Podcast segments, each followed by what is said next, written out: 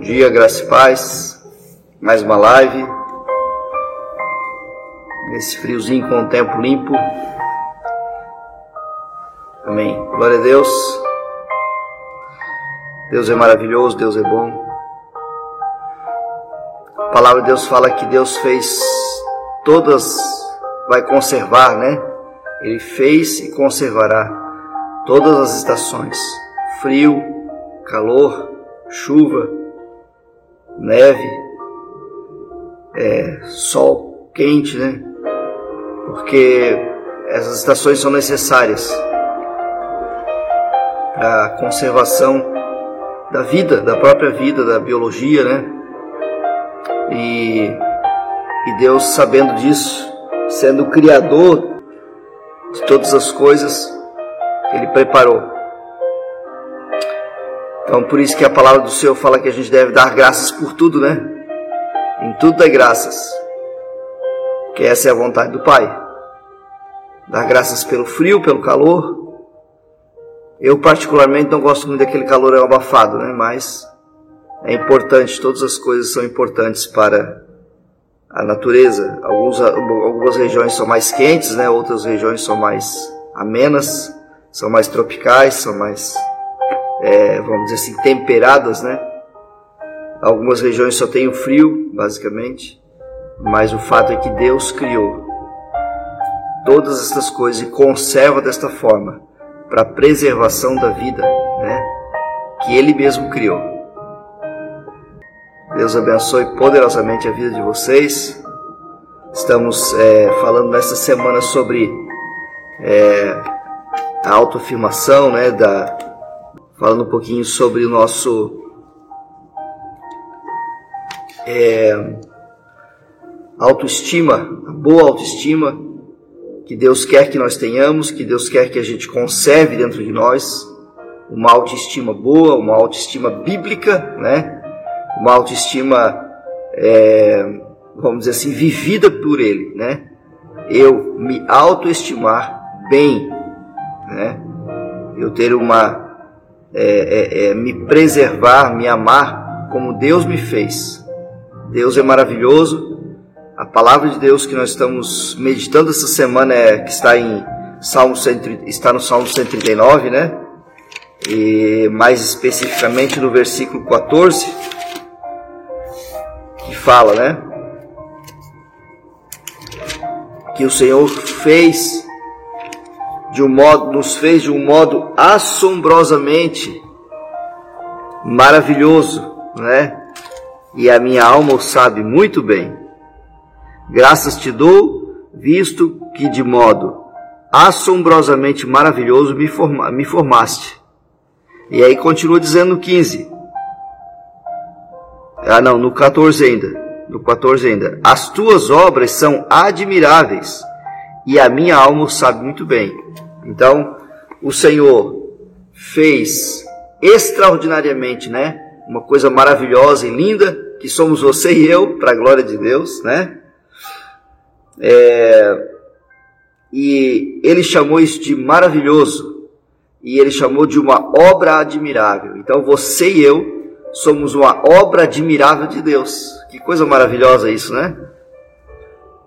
É, a outra parte que eu quero falar com você hoje, né? Vamos orar antes, né, disso, mas eu quero falar hoje quem eu sou e de onde eu venho. Senhor Jesus, muito obrigado por esse dia de hoje maravilhoso que o Senhor nos fez. Tu criaste todas as coisas, Pai. Tu criaste o inverno, o verão, para que as plantações venham. É, tu criaste as cores maravilhosas, Pai esses contrastes de cores que nós vimos, Pai, na lua, no céu, Senhor Deus, quando o céu está limpo. Tantas coisas maravilhosas que tu fizeste, Jesus. Nós te louvamos por isso também. Obrigado pela vida que o Senhor nos deu hoje, obrigado pela misericórdia que se renovou sobre nós desta manhã, Jesus. Te louvamos por isso também. Somos gratos a Ti por mais um dia, Pai, e desejamos a Tua graça sobre nós e invocamos, Pai, o teu nome, Jesus, sobre nossa vida e que nós possamos ser totalmente influenciados pela tua presença. Amém. Quem sou eu e de onde eu venho? É muito fácil nós afirmarmos que a nossa vida começa é, de um simples processo biológico, né? Que, que a origem eh, da nossa existência é apenas física. É muito fácil a gente dizer assim, ah, mas a minha origem é física, eu, né, biologicamente eu fui criado. Tem uma explicação, né, para a minha criação, para como eu vim. É isso, simples assim. E, como muitos dizem, morreu, acabou, né? Mas esse processo é tão incrível nos leva a pensar de forma mais profunda sobre como é criado um ser humano. Como é possível que de duas pequenas células, que hoje nós não vemos a olho nu, né? Quando a gente essas duas células quando elas são quando uma delas é fecundada na outra, não dá para ver, né, olho nu. Hoje você exista como uma pessoa crescida, dotada com tantas características, né? Com tantas habilidades e qualidades que só você tem. Como que você explica isso? Como que ninguém consegue explicar, por mais que uma pessoa seja é, é, é, materialista, né? Por mais que ela seja descrente no Criador, ela não consegue explicar algumas coisas a respeito de si mesma, a respeito dos seus sentimentos, a respeito dos seus pensamentos, a respeito dos seus medos, ela não consegue explicar, não é? Então, quem está por trás disso tudo? Dessas habilidades próprias, dessas características únicas que nós temos, não é? Desses, é, é, é, dessas qualidades, desses talentos. Quem está por trás disso tudo? Isso seria casualidade ou é o resultado de um destino que para muitos ainda é desconhecido. Muitas pessoas não sabem que existe um destino para o ser humano, mas o fato é que existe, né? Então, sem dúvidas, desde a nossa concepção, que se inicia na nossa formação, né, como pessoas, a formação do nosso corpo obedece às leis da natureza, mas a nossa personalidade é uma combinação dinâmica da herança genética com uma formação familiar e também com o ambiente que nos cerca. Alguns entendidos afirmam que esses fatores têm um papel vital naquilo que somos física, psicológica e mentalmente. Alguns especialistas dizem a forma como você foi criado na parte genética, né? Dependendo da genética e dependendo de como você foi criado, determina a sua parte física, psicológica e mental. E é verdade, né? Eu sou mais parecido com o meu pai e a minha mãe do que o meu irmão em Cristo que mora, por exemplo, né? Mesmo que ele é meu irmão em Cristo, mesmo que ele nasceu de novo, ele é da minha família da fé, mas ele mora lá na China. Ele é um chinês, né? Ou meu irmão em Cristo que mora é lá na África, né? ou na Indonésia, eu sou mais parecido com o meu pai com a minha mãe do que ele. Né? Eu posso ter a mesma idade que ele, ele pode ter a mesma idade que eu, nós podemos ter nascido no mesmo dia, no mesmo horário, né? ter o mesmo nome, ter a mesma estatura, mas a aparência, a personalidade, a forma de pensar é totalmente diferente, porque eu fui criado de um jeito, ele foi criado de outro. Eu fui formado com uma genética determinada por uma linhagem familiar, ele foi criado com outra. Você está entendendo? Então Deus ele nos criou, amados, únicos, através de uma família que ele começou lá no Éden, Adão e Eva. Né? Na Bíblia nós podemos ler: Tu criaste cada parte do meu corpo, tu me formaste no seio de minha mãe, como nós lemos na palavra, né? Eu te louvo porque deves ser temido. Tudo o que fazes é maravilhoso. E eu sei disso muito bem. É uma outra versão que tem do Salmo 139, né? Tu viste quando os meus ossos estavam sendo feitos, quando eu estava sendo formado na barriga da minha mãe e crescendo ali, em segredo. Tu me viste antes de eu ser nascido, antes de eu ter nascido. Os dias que me deste para viver foram todos escritos no teu livro, quando nenhum deles havia ainda. Ó Deus, como é difícil entender os teus pensamentos. Salmo 139, do 13 ao 17, um resumo, né? Numa versão mais simplificada. Então, amados, Deus no detalhe nos criou, detalhadamente, minuciosamente Ele nos criou. Nós temos um Criador por trás disso tudo. A resposta é essa. As pessoas querem atribuir apenas a biologia, a parte física, e a resposta que a Bíblia nos dá é essa. Nós temos um Criador por trás disso tudo. Existe um Criador maravilhoso, cheio de amor, cheio de bondade, cheio de compaixão por trás disso tudo. Por trás dessa criação maravilhosa. Então, quando o salmista diz: Senhor, eu te louvo porque de um modo assombrosamente, ou seja, assustadoramente, né, maravilhoso, tu me formaste e tu me teceste no ventre da minha mãe, né? E essa obra tu é admirável, Senhor. As tuas obras são admiráveis. E nós estávamos incluídos. É de se admirar se a gente vai ver os detalhes de como o ser humano foi formado. Só a parte física, imagina a complexidade quando se junta na alma e no espírito. Deus, o nosso Criador, está presente em todo, em tudo, mesmo no instante em que a forma em que, forma, em que se forma o ser humano. Negar isso é uma insensatez. Admiti-lo é reconhecer que somos uma criação especial e única de Deus. Que nos dias, que no dia a cada um, que nos dá, perdão, a cada um privilégio de ter a vida, uma personalidade própria, e ainda a capacidade de ser responsável pelo nosso crescimento e desenvolvimento. A ciência já comprovou que 85% da nossa personalidade se desenvolve nos primeiros 6 ou 7 anos de idade. Isso significa que, durante o resto de nossas vidas, precisamos construir nosso caráter sobre uma base que já criamos quando crianças, desenvolvendo, melhorando e modificando nossas atitudes e a nossa conduta. Então, os primeiros anos da infância são muito importantes, né? É importante nós entendermos isso também. Eu quero abrir um parêntese aqui. Como é importante nós termos escolas com princípios bíblicos, com princípios fundamentados na palavra de Deus. Como é importante nós termos creches com princípios fundamentados na palavra de Deus. Como é importante as igrejas investirem nisso, né? Hoje em dia, porque se nós não estamos investindo, os pais e a igreja, né, como um todo na sociedade, alguém está investindo para educar a criança de uma forma como se acha melhor. Você está entendendo? Alguém está investindo para se educar e para criar um caráter nessa vida tão preciosa do zero aos sete anos, né, ou de um a sete anos, de uma forma muitas vezes errada, perniciosa, antibíblica, fora do contexto da palavra de Deus, sem o temor de Deus, incrédulos. Alguém está investindo alguém estão investindo, né? Então, é, nós precisamos nos atentar a isso também, né?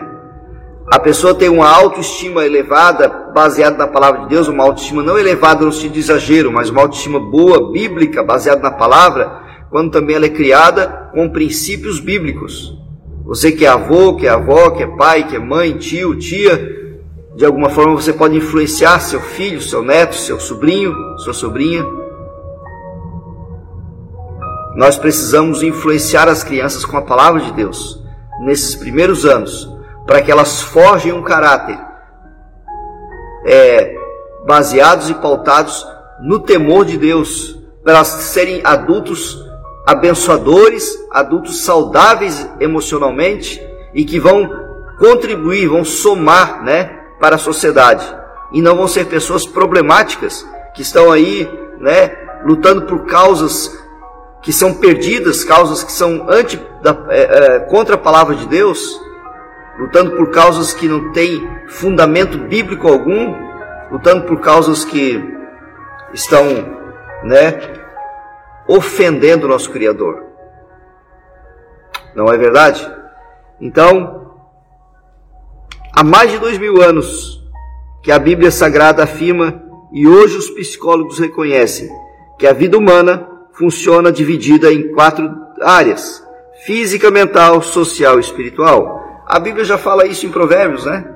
Fala sobre o nosso espírito, fala sobre o estado da nossa alma, nossos sentimentos, fala sobre o nosso corpo físico, o cuidado do nosso corpo e fala sobre a nossa área social, nossos relacionamentos. E hoje, né, o que a ciência e os psicólogos dizem é que a nossa vida, a vida do ser humano, gira em torno disso.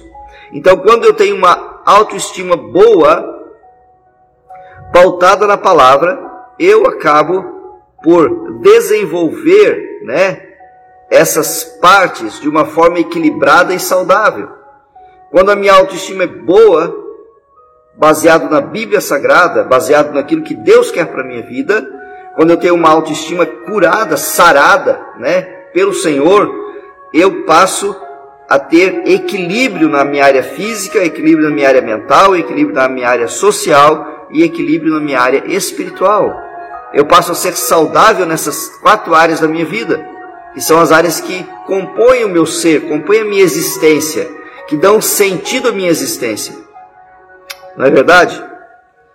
Então, para nós refletirmos um pouquinho, o que podemos fazer para melhorar nossas vidas e das pessoas que vivem ao nosso redor. Como que você pode fazer hoje? Eu né, não digo para a semana que vem, nem para amanhã, para hoje. O que você e eu podemos fazer para, de repente, dar sentido a uma vida que não tem razão para viver, que está né, fazendo alguma coisa que no piloto automático, ela, ela vive a vida de qualquer jeito. O que você pode fazer? Reflita nisso e você vai ouvir a voz do Espírito Santo dentro de você, dando orientação para você abordar alguém hoje e falar com alguém. E depois eu queria ouvir o testemunho sobre isso. E o que você também, né? Como podemos pôr em prática valores como a honra, o amor e o respeito mútuo, que está baseado nessa primeira pergunta. Como que eu posso colocar em prática a honra, o amor e o respeito mútuo? é abordando alguém, é se aproximando de alguém que eu sei que não está tão bem quanto eu, não é? É se aproximando de alguém que de repente não conhece o seu valor, mesmo que ela aparente, né? Ah, eu sou uma pessoa boa, eu ajudo as pessoas, eu faço bem, né? Tal, aquela, aquela conversa né, que a gente já conhece, mas é, tem todo mundo tem os seus problemas, não é? Mesmo assim, você pode se aproximar dessa pessoa e demonstrar honra, amor e respeito por ela, para que ela possa experimentar o amor do Pai através da tua vida. Afinal de contas, então, o que garante o nosso valor? Um cientista inglês fez estudos especiais sobre o valor químico do ser humano e chegou a conclusões bem curiosas. Com a gordura de um corpo adulto, saudável, pode-se fabricar sete sabonetes. Nosso organismo tem açúcar suficiente para adoçar uma xícara de café e ferro para fabricar um prego de tamanho médio. o fósforo existe no organismo e daria para 2.200 palitos. Já com o magnésio, daria para tirar uma fotografia, além de outros é, materiais sem importância, mas que mais de 40% do nosso corpo humano é água, ou algum, é, 70% na verdade, né? É, se tudo isso fosse transformado num referente é, monetário e vendido como matéria-prima, daria em torno de 10 dólares ou 50 reais. Se nós transformássemos o nosso corpo físico em uma matéria para se vender, né? magnésio, ferro, fósforo, açúcar, gordura, daria em torno de 50 reais. Interessante isso, né? Temos que reconhecer que não valemos grande coisa, como fisicamente somente. Com 10 dólares não se compra nem uma cesta básica, ou com 50 reais, né, nós não conseguimos comprar nenhuma cesta básica hoje. Não é verdade? Claro, você poderá argumentar que é possível ganhar um bom dinheiro se prostituindo ou negociando um órgão como rins, olhos. É verdade, mas é um comércio baseado em critérios questionáveis, desumanos e passageiros. O real valor do ser humano não está no palpável, nem no valor relativo ao mercado, mas estão a partir do que as pessoas são importantes e valorizadas. Interessante isso, né? Para a gente analisar. Muito interessante. Então nós temos que entender, amados, que a nossa vida não está baseada na aparência, não está baseada na, nas coisas materiais, naquilo que eu faço apenas, que eu realizo. Eu sou um doutor, eu sou um médico, eu sou um pastor, eu sou um advogado, eu sou um mecânico, eu sou um pedreiro, eu sou um comerciante, eu sou um industriário. Não, eu sou um filho de Deus amado pelo Senhor e eu desenvolvo uma função aqui na terra com propósito, com uma missão, né? A missão de glorificar o nome do Pai, o nome do meu Criador, o nome de Jesus, através do meu trabalho, através das minhas ações, das minhas palavras, das minhas atitudes, através disso que a gente falou nessa pergunta aqui, amados. Como podemos pôr em prática valores como a honra, o amor e o respeito mútuo para com as pessoas. Não está na parte física, não está no fósforo, no magnésio, que eu sou composto, no ferro, na água, na gordura, no cálcio. Alguns estão pensando aí, né? No meu caso daria para fazer uns 20 sabonetes, né? mas não é, não é, não é essa questão, né? É, o que nós precisamos entender, amados, é que tudo que nós somos, realizamos, tem uma essência dada por Deus. A nossa alma e o nosso espírito é que faz sentido, né? Sem alma e espírito, nosso corpo vira matéria, vira pó. Precisamos ser enterrados rapidamente, precisamos ser cremados rapidamente. O ser humano sem alma e sem espírito não é nada, né? ele se torna um problema, né? Um problema que tem que ser resolvido logo, não é verdade? Porque um corpo sem vida, sem a vida de Deus, sem o espírito e a alma, não não fazem mais nada. São apenas uma matéria que não tem nem uma serventia. Incrível isso, né? Então, valorize mais a essência das pessoas. Valorize mais o, o seu interior aquilo que Deus colocou aqui dentro de você. E a parte externa é apenas o resultado, né? A tua expressão, o teu sorriso, o teu abraçar, as tuas pernas para ir ao encontro de alguém, os teus braços, as tuas mãos para fazerem algo para alguém, a tua boca para falar para as pessoas. Que Deus te abençoe poderosamente nesse dia de hoje.